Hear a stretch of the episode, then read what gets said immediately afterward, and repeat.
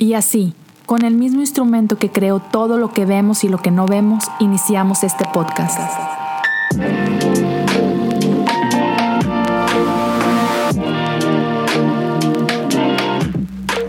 Bienvenidos a Cosas Comunes.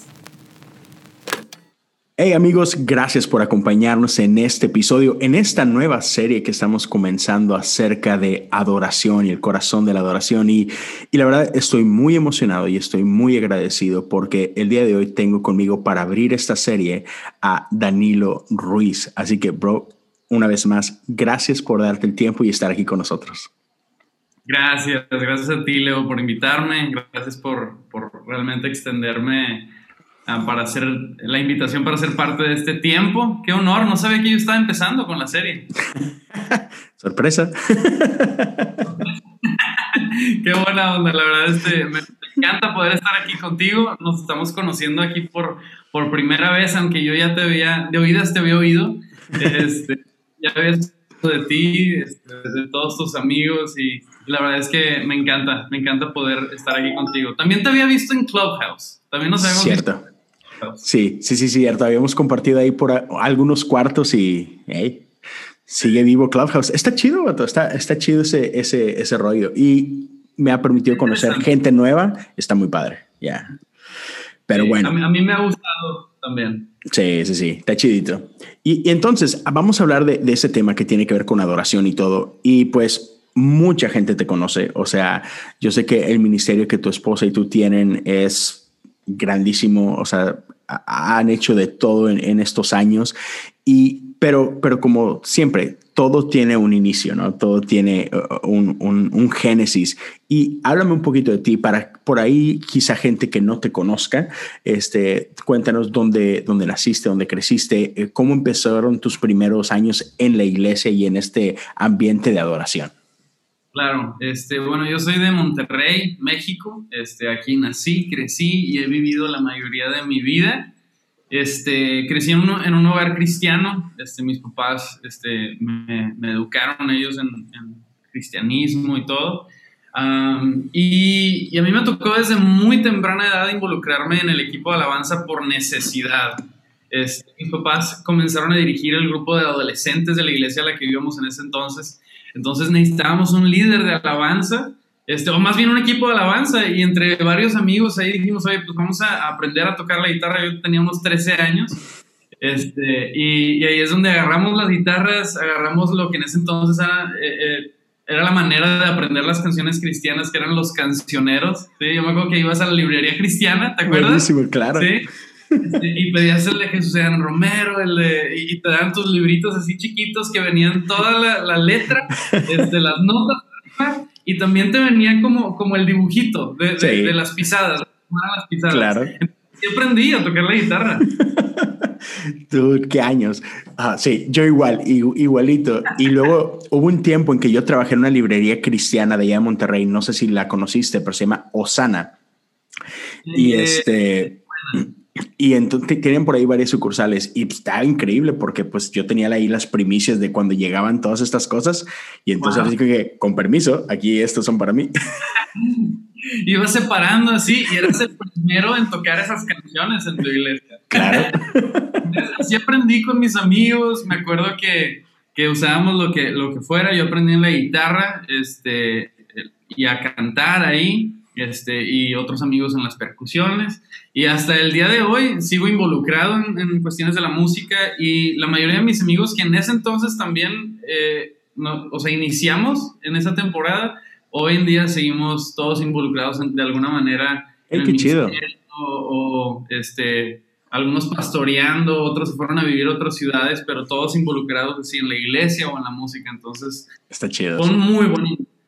E, e, esa es una buena manera de, de como iniciar tu vida, este, en, o sea, en el cristianismo, creo yo. O sea, hacer amistades con quienes sirves desde chicos y aprender juntos, hacer comunidad. Ya. Qué bonito. Y, y, es que esa parte cuando, justo lo decías, ¿no? Cuando empiezas a servir, o sea, cuando no nada más vas a la iglesia, sino te involucras, eres parte de, o sea, lleva la experiencia a otro nivel, ¿no?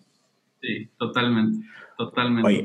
entonces, empiezas por ahí a, experimentar esto, eh, eh, grupo, banda, toda la cosa.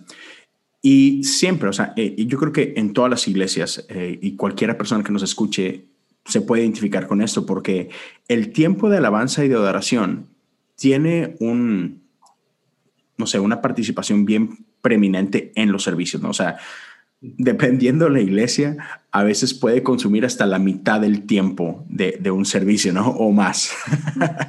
Entonces, obviamente es algo importante, ¿no?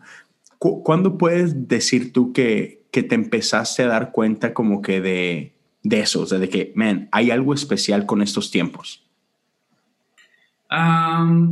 digo, la, iglesia en donde crecí este, fue, fue, una temporada muy especial en mi vida porque el pastor que, el pastor de esa iglesia, el pastor principal, este, justamente él había sido líder de alabanza en su tiempo, entonces él dirigía la alabanza, este, yo me, acuerdo que era bien especial porque él ah, había nada más un piano, este, un bajo y, él en su guitarra y, fue una iglesia que, es una de las más grandes aquí en Monterrey. Okay. Se llama La Vid. Ah, ¿cómo no? Claro, claro, buenísimo. Sí. bueno, ahí crecí. Chidísimo. ¿Tienes un buen de amigos de ahí? Sí, tengo algunos amigos de ahí, unos que ya no están ahí, ah, pero por ejemplo, uno de ellos se llama Gerardo Guerra, este, que actualmente está en Puerto Rico sirviendo y es, dude, esa era su casa, o sea, y él ama y habla maravillas de, de su iglesia, ¿no?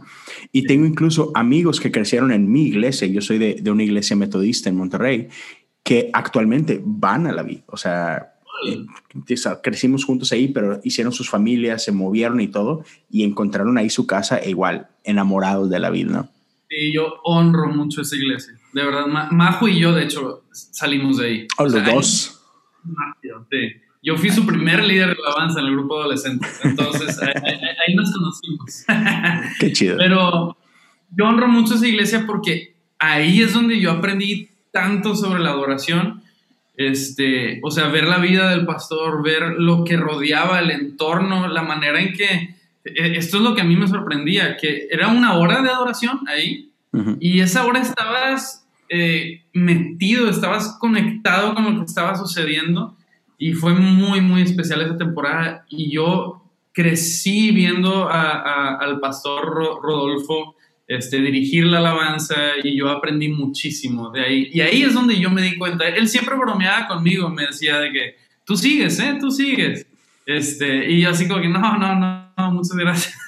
pero, pero finalmente sí, este, me, me, tocó a, mí este, un, un, par de veces también dirigir a la iglesia ya este, y nada, fue un tiempo muy, muy especial, pero fue en esa temporada, no sé cómo ponerle exactamente un punto, creo que, que, fue, que fue, gradual, que fue creciendo ese tema.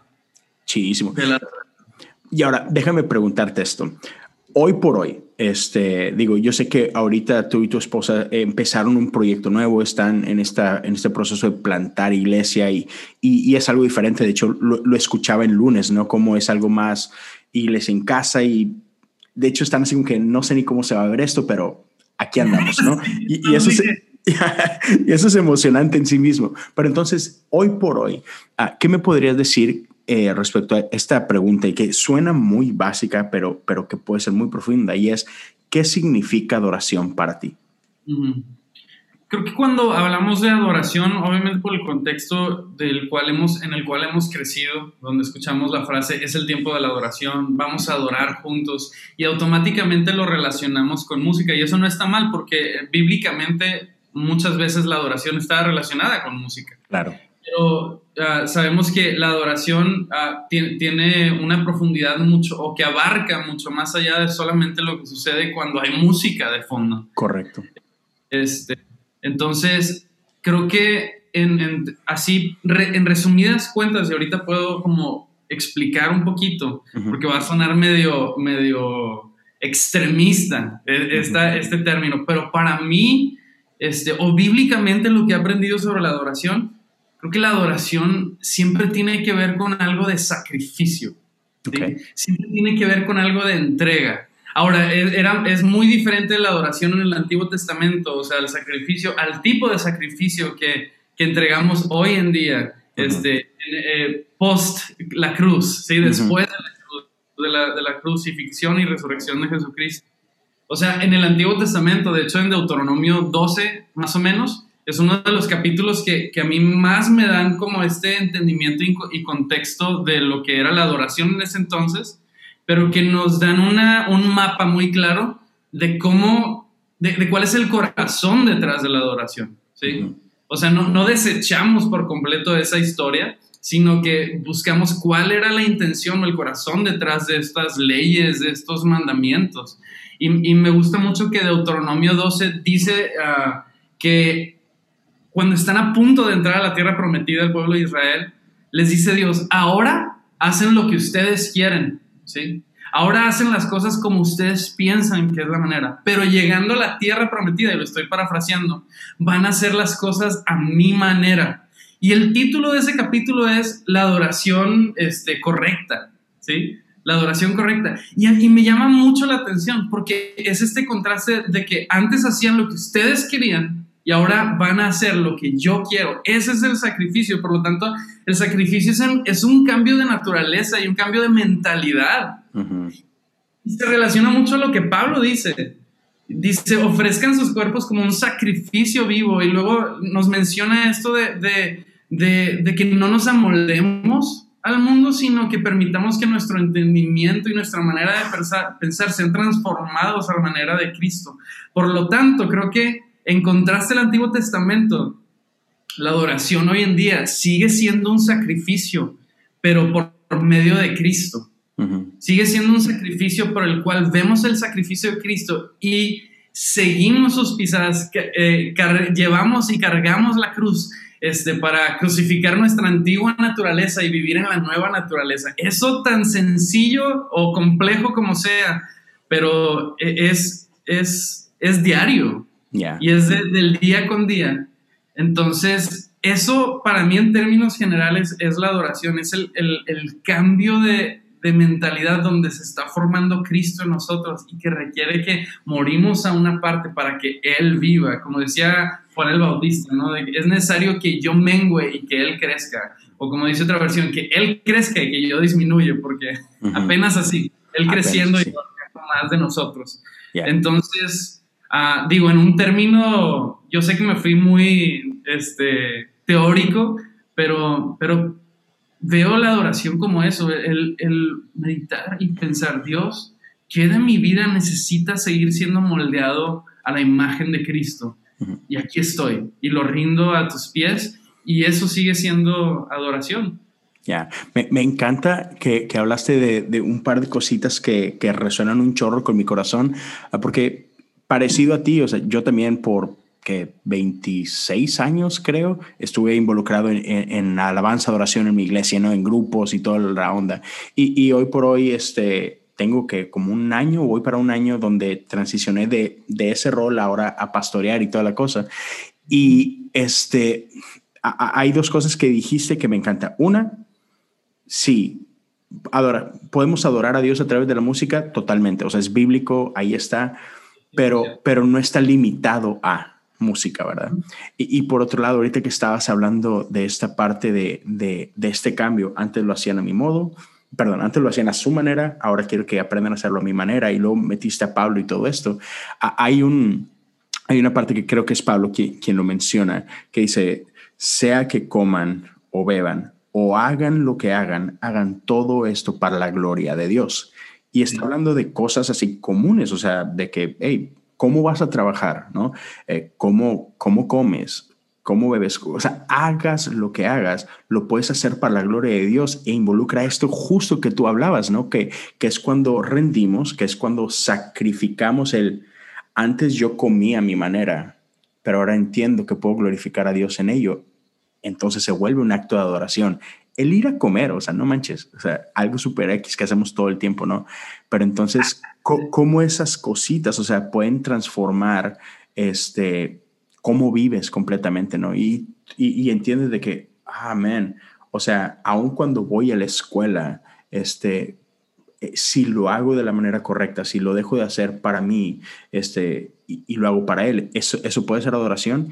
Y entonces creo que si entendemos eso, podemos tener estudiantes muy diferentes, ¿no? Podemos tener trabajadores muy diferentes, ¿no? Y etcétera. Entonces me, me encantó que tocaste esa parte. Sí, totalmente. O sea, la adoración, digo, lo, lo toqué desde un tema teórico para, para, también, o sea, creo que lo estás aterrizando en los, en los puntos prácticos, donde no es algo flotado aquí este, de la mente, así filosófico. No, no, es sumamente práctico. La manera en que trabajo, honra a Dios, es un reflejo de, la de su excelencia. La manera en que amo a mi familia, la manera en que, en que sirvo a mi esposa o a mis hijos. Este, es un reflejo en cómo Dios ama a su, a su, a su esposa, a su novia más bien, cómo nos, nos, ha servido a nosotros. Entonces, son, son todas estas cuestiones chiquitas. Ayer fuimos a cenar pizza, tuvimos un, una date, Majo y yo. Y neta, probé esa pizza y, y, dije así como que estoy siendo ministrado en este momento por algo de la creación de Dios. ¿Sabes cómo? O sea, la, la, forma en que comes fue que gracias Dios por esta pizza tan deliciosa. O sea, y, y parece tonto. O sea, pero es que no honra a Dios porque es reconocer lo que Él ha hecho por nosotros y es responder de una manera, o sea, lo más posiblemente adecuada, ¿sabes? Ya. Entonces, sí, es eso. Y, y, y, está increíble, o sea, porque, eh, o sea, no solamente estás comiendo, estás comiendo, con, creo, dos cosas. Una, un corazón agradecido, o sea, estás, estás honrando eso que estás comiendo y eso de que, oh, man, lo estás apreciando a otro nivel, ¿no? O sea, estás siendo agradecido y, y estás presente. Y creo que eso es muchas veces algo que, que cambia nuestra adoración, porque ¿cuántas veces no has estado en un servicio, por ejemplo, o en un concierto y este y, puede para una persona ser el momento más increíble de su vida y es así como que no manches, hoy Dios fue tan real como nunca antes y literal, la persona de al lado es como que cuando se acaba esto, ya me quiero ir de aquí. Y, y tiene mucho que ver con tu nivel de presencia en ese lugar. O sea, porque no es lo mismo estar en un lugar que estar presente en un lugar, ¿no? Y entonces, ahorita que hablabas esto de la pizza, de que, oh my God, esto está, o sea, es, estás ahí, estás, estás presente, uh, disfrutando cada mordida, estás disfrutando cada, no sé, cada aroma, cada sabor, cada textura, y es como que, Yes. Y, y, y, cuando estás ahí, estás presente y tienes esta gratitud y esta, como que, puede ser incluso esta expectativa y todo eso te permite experimentar el momento de una manera muy diferente y eso se traslada a, a nuestros servicios, ¿no? A nuestra iglesia. Totalmente, totalmente se traslada. Yeah, es yeah. 100%. 100%. Sí, ajá. Y ahora, eh, hablando de adoración, y, y más o menos lo, lo, estuvimos tocando aquí con esto que acabamos de hablar, pero ¿qué, qué te has dado cuenta eh, en tu vida, no, no, solamente como músico, sino estando abajo, abajo de la plataforma?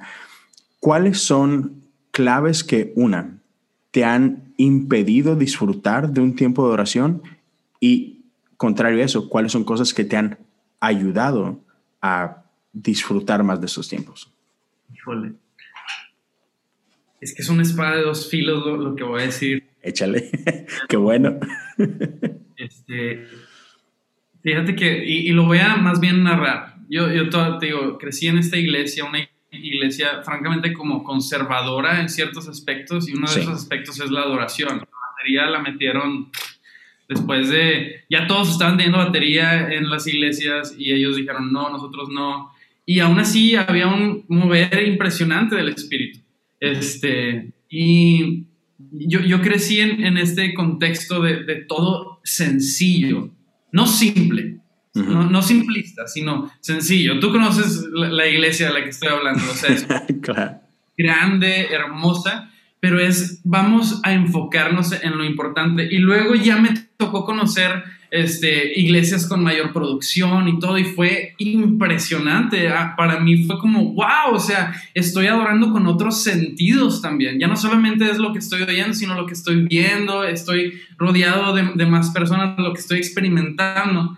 Pero luego sucedió que a mí me tocó formar parte ya de un equipo de producción, un equipo creativo, y ahí fue donde empecé a, a, a a encontrarme con el primer problema, donde me di cuenta que, que estaba más ansioso y más, este, mm, ¿cuál es la palabra? ¿Preocupado? No, no sé. Preocupado, sí. Estaba más preocupado por lo que sucedía, por lo que se veía, por lo cómo se oía, más bien por el cómo y no el qué. No, ¿Cómo se.? No, este no entró en tiempo. No, chin, la guitarra está desafinada en una cuerda. No están siguiendo el clic. Y, empieza toda esta mente que yo siento que me arruinó. ¿Sabes cómo? Me arruinó de por Como que. Y, y, me di cuenta porque empezaba a comparar, iba a un congreso y ya no era como que, wow, voy a sumergirme, ya era como un analista, ¿sí? sí. Este, de que, mm, mira, hijo, este, no, eso está distrayendo mucho, esas luces yo, no, yo lo haría diferente. Y, y empiezas a escrutinizar, no sé si... Eh,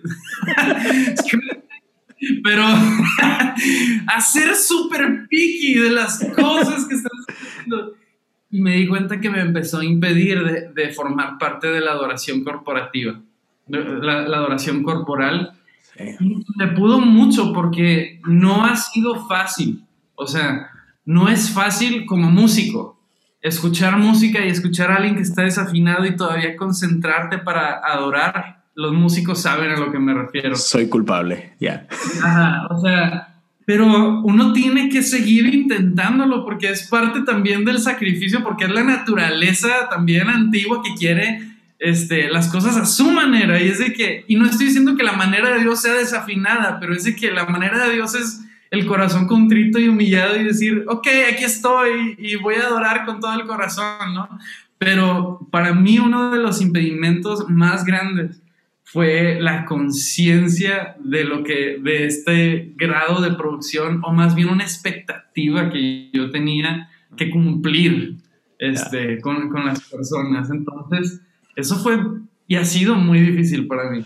Es que es una, es una línea bien delgadita, ¿no? O sea, y es una tensión muy bonita porque, o sea, y te lo mencionaba cuando, antes de que, de que grabáramos y de que, oye, ¿qué vamos a platicar? Y te hablaba de, de, de cómo muchas veces, o sea, está esa tensión de que, hey, quiero hacerlo bien, ¿no? Y, y, eso es bueno. O sea, yo creo que parte de lo que tú aspirabas, eh, ese nivel de producción, o sea, venía de un buen lugar porque tú quieres entregarle a Dios lo mejor, ¿no? Entonces, el problema no es ese, el problema, como decías tú, es cuando me enfoco e-, en eso como, como lo principal en lugar de como un, un producto secundario, ¿no? Este, y entonces sí, sí, sí, te entiendo, te entiendo demasiado, lo, lo he vivido. I can relate. Ah, totalmente. Eh, eh, es la maldición de los músicos, yo creo, ¿no? O sea, que y, no sé si también te tocó vivir esto, y es de mi parte, es como que confesión, este, y que creo que es, es, un, es un buen, así como que warning, una buena alerta para, para todos los demás, que como músicos es bien fácil caer en el juego de la comparación. O sea, cuando tú no eres el que está arriba y, y tú estás acá abajo, estás viendo todo si es yo lo puedo hacer mejor. Ah, qué, qué feo cante ese vato. Uy, pero o sea, no es que cante feo, pero te estás jugando ese mendigo juego de comparación y qué peligroso es, ¿no? Sí, totalmente peligroso. Y sigue siendo, te digo, es, es la naturaleza antigua. Y sabes algo, me, me, acuerdo de un libro que he estado leyendo ahorita que se llama A Deeply Formed Life. Este, de, se llama Rich Villodas, el, el autor y habla mucho sobre los primeros capítulos sobre la oración y meditar en Dios, ¿no? Y, y, toca un tema de esto de, meditar en Dios en silencio. Y sí, qué difícil es, estar en silencio.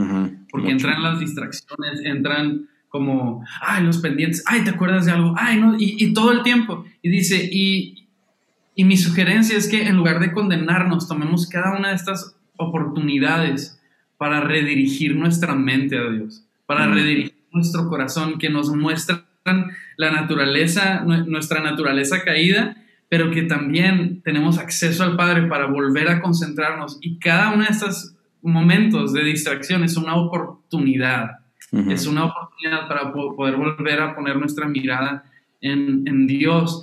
Y lo que mencionas ahorita es que he, sido más consciente de estas cosas cada vez, más consciente de, de, de que de, poner mi mirada en, Dios. Y, bueno, ahora como ah, pastores, pastoreando, plantando esta, esta iglesia, iglesia hogar, e, es, mucho de eso. Es mucho de eso porque sabes que, el ritmo que establezcas al principio va a determinar muchas cosas para, para adelante, para el futuro. Entonces dices, tienes que preguntarte muchas cosas, hacerte la pregunta, ¿por qué? ¿Por qué vamos a hacerlo así? ¿Porque lo han hecho así por muchos años? ¿Porque es lo que está de moda? ¿O, por qué vamos a hacer? Va, a tener el corazón este, de, ah, porque, no sé, va, a traer este corazón o el, otro corazón, la manera de nosotros hacerlo o la manera de Dios hacerlo. Y, y, es mucho de estas preguntas y constantemente también me siento agobiado por la pregunta y, y tengo que pausar y decir, no, espérate.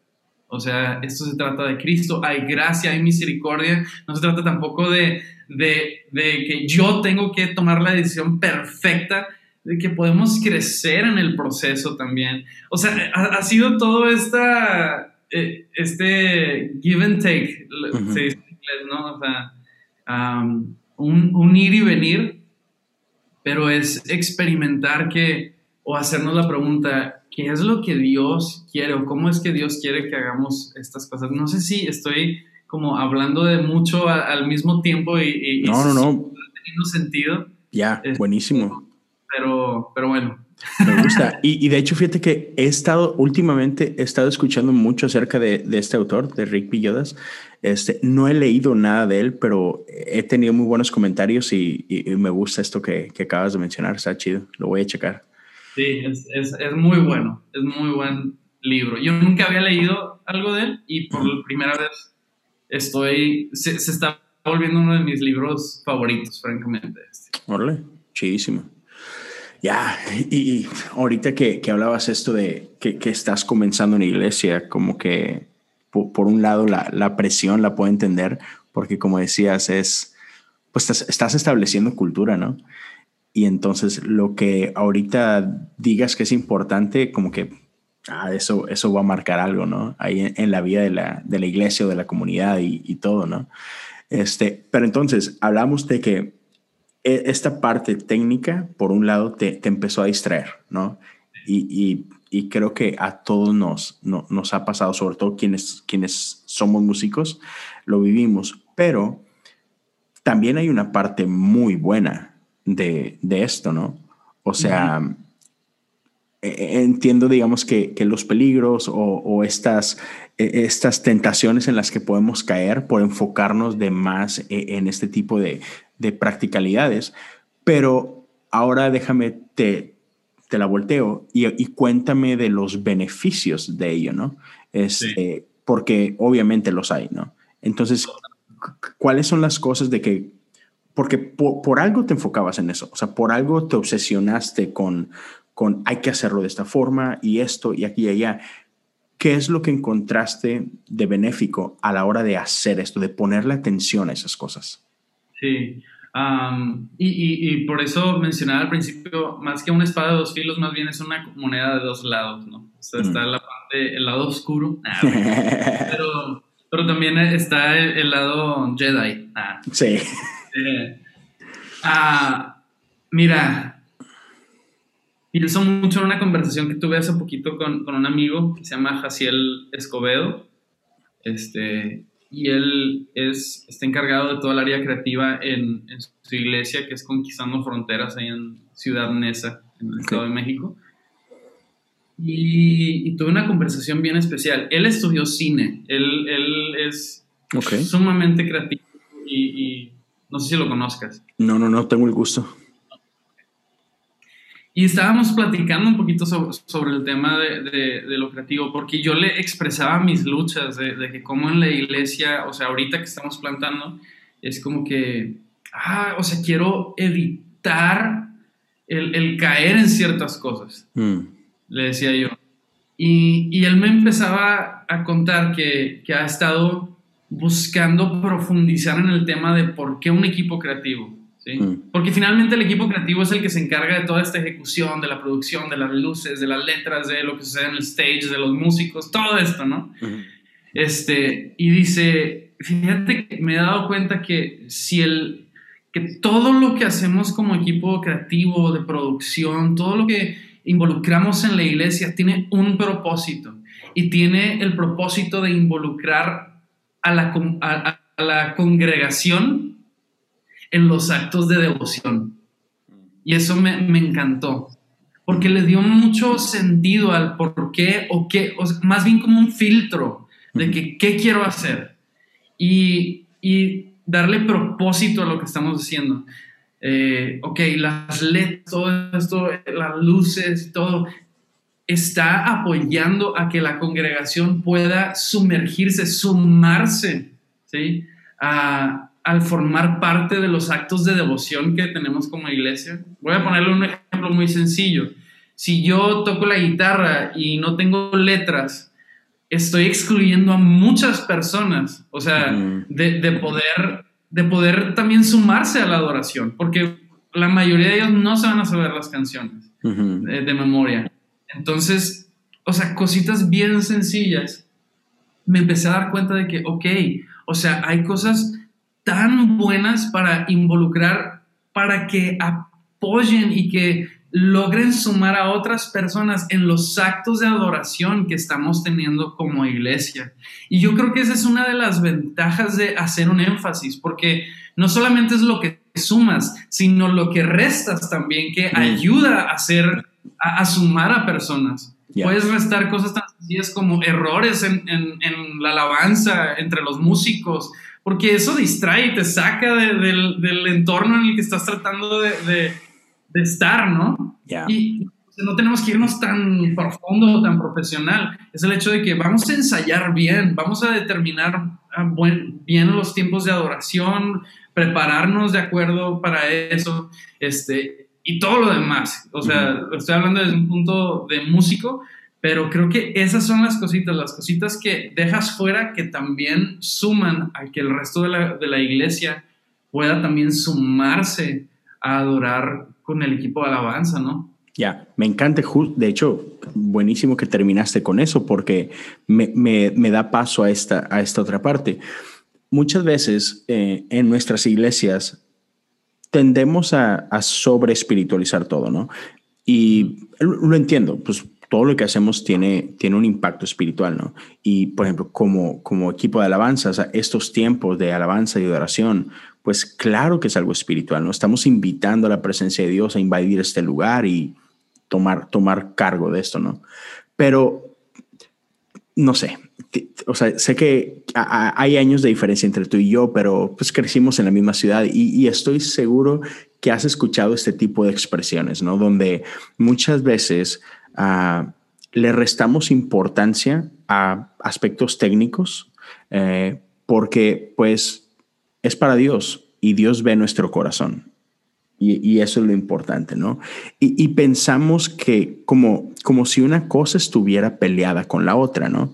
Este, no, y yo recuerdo mucho, tenía pues, amigos que hacíamos este, tocando en un grupo de jóvenes y después en el grupo principal y todo. Y yo tenía amigos que literalmente se enojaban cuando querías hacer las cosas como que con, con otro nivel de, digamos que de profesionalismo, ¿no? Este, y dicen, no, no, no, es que eso es show. Y, y, para mí siempre había como que esta, no sé, esta lucha, esta incoherencia, porque pues como músicos disfrutamos de buenos conciertos. E, e, en, en, mi tiempo, la gran mayoría de mis amigos estaban obsesionados con Luis Miguel. O sea, y, y, o sea, sobre todo, o sea, por la parte técnica, o sea, los conciertos de Luis Miguel rozan la perfección, ¿no? O sea, e, el nivel de musicalización es increíble pero me extrañaba cómo mis amigos estaban obsesionados con eso y aplaudían eso y es como que no, no manches, pasábamos horas este, viendo un video de Luis Miguel de un concierto en vivo y babeando de, oh, viste lo que hizo aquí, viste lo que hicieron allá. Y entonces era, pero, ok, ¿y por qué no quieres traer eso a la iglesia? No, no, eso es vanagloria y, ¿sabes? O sea, este tipo de lenguaje. Y entonces para mí es como que no tiene sentido, ¿no? O sea, y, entonces como que digo, creo que ahora lo vemos cada vez menos porque cada vez veo más iglesias con, con equipos increíbles, pero, pero sigue, creo que sigue existiendo esa parte donde despreciamos un poco la preparación o despreciamos un poco eh, la parte de la producción y todo esto. Entonces, regresando a tu experiencia, uh, ¿cuáles son las cosas que tú valoras o has valorado en tu vida? Eh, básicamente es, ¿por qué crees o por qué nos podrías decir tú que sí está bien poner la atención a eso, a los tiempos de ensayo, a los tiempos de preparación personal, a, hey, démosle seriedad, si decimos que vamos a ensayar tal día, a tal hora, ¿qué crees? Pues sí llegamos a ese día, sí llegamos a esa hora. O sea, esas cositas, ¿qué, qué valor le han agregado a, a tu experiencia ¿no? E, en este lado? Y, y quiero contarte una historia. Venga. No, es una historia que todos conocemos, pero eh, me, me, da mucha risa porque sí es algo común que eh, esta expresión. O sea, Dios lo que ve es el corazón, no se trata de lo que sucede afuera. Y me acuerdo de David, ¿sí? Con la intención perfecta, el corazón perfecto y, y, una intención muy buena en su corazón de traer al arca de vuelta a la ciudad. Y lo hizo de la forma incorrecta y resultó en muerte.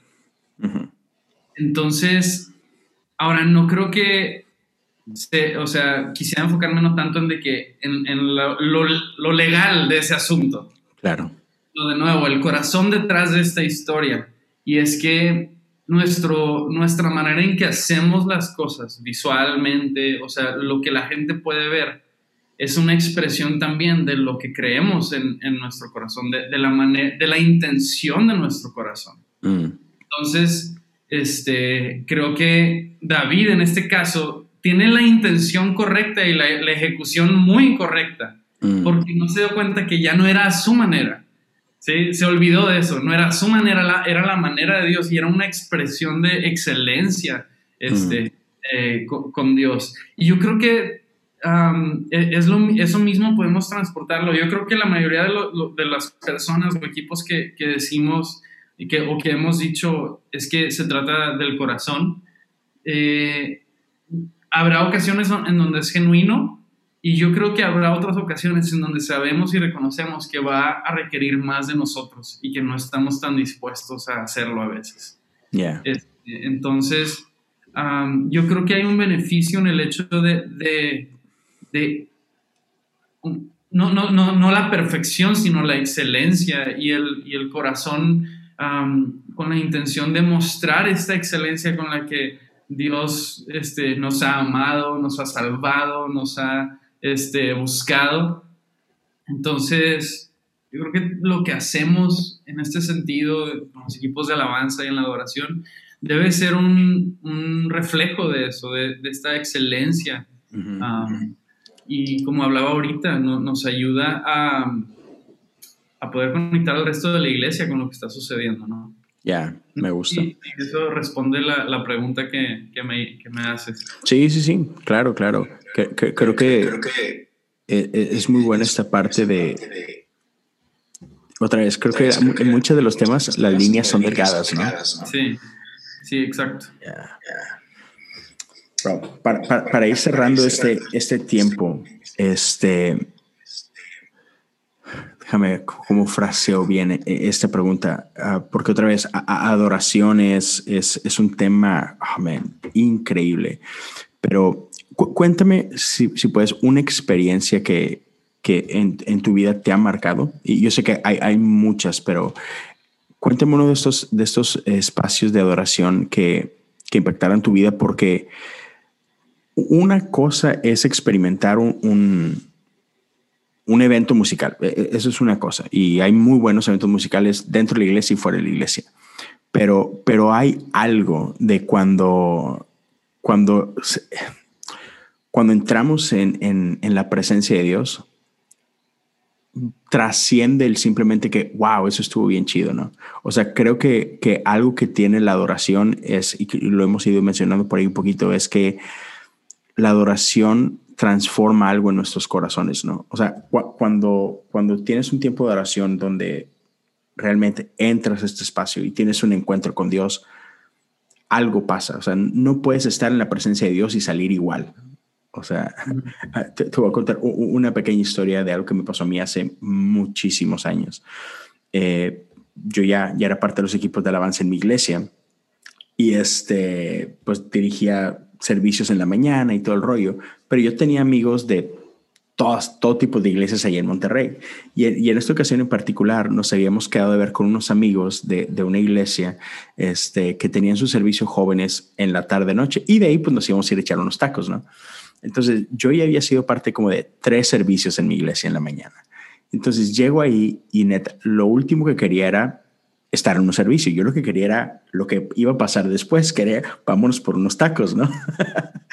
Entonces me acuerdo que llego y estamos en este lugar y eh, este, era, estamos en el tiempo de, alabanza y, pues era una iglesia acá más, más corte, más pente, entonces tiempos de, de alabanza largos y, y yo estaba honestamente en ese lugar así como que, ah, man, ¿cuándo se acaba esto? O sea, ya, ya, ya me quiero ir de aquí. Y e, e, es difícil describirlo, pero, o sea, estando en ese lugar, de repente sentí esta, escuchar esa voz de Dios. No sé si fue una voz audible o no, pero de esas impresiones que tienes en tu corazón que, que neta dices tú, wow, esto pasó. Y, recuerdo estar en ese lugar y otra vez yo así, brazos cruzados, ah, peor actitud del mundo. Y, escuché a Dios decir, ¿en serio vas a estar delante de mí y no me vas a adorar. Y dude, me desarmó. O sea, me desarmó por completo. Y decimos que si es cierto. O sea, ¿qué estoy haciendo? O sea, creo que Dios está en este lugar, porque es algo que decimos, ¿no?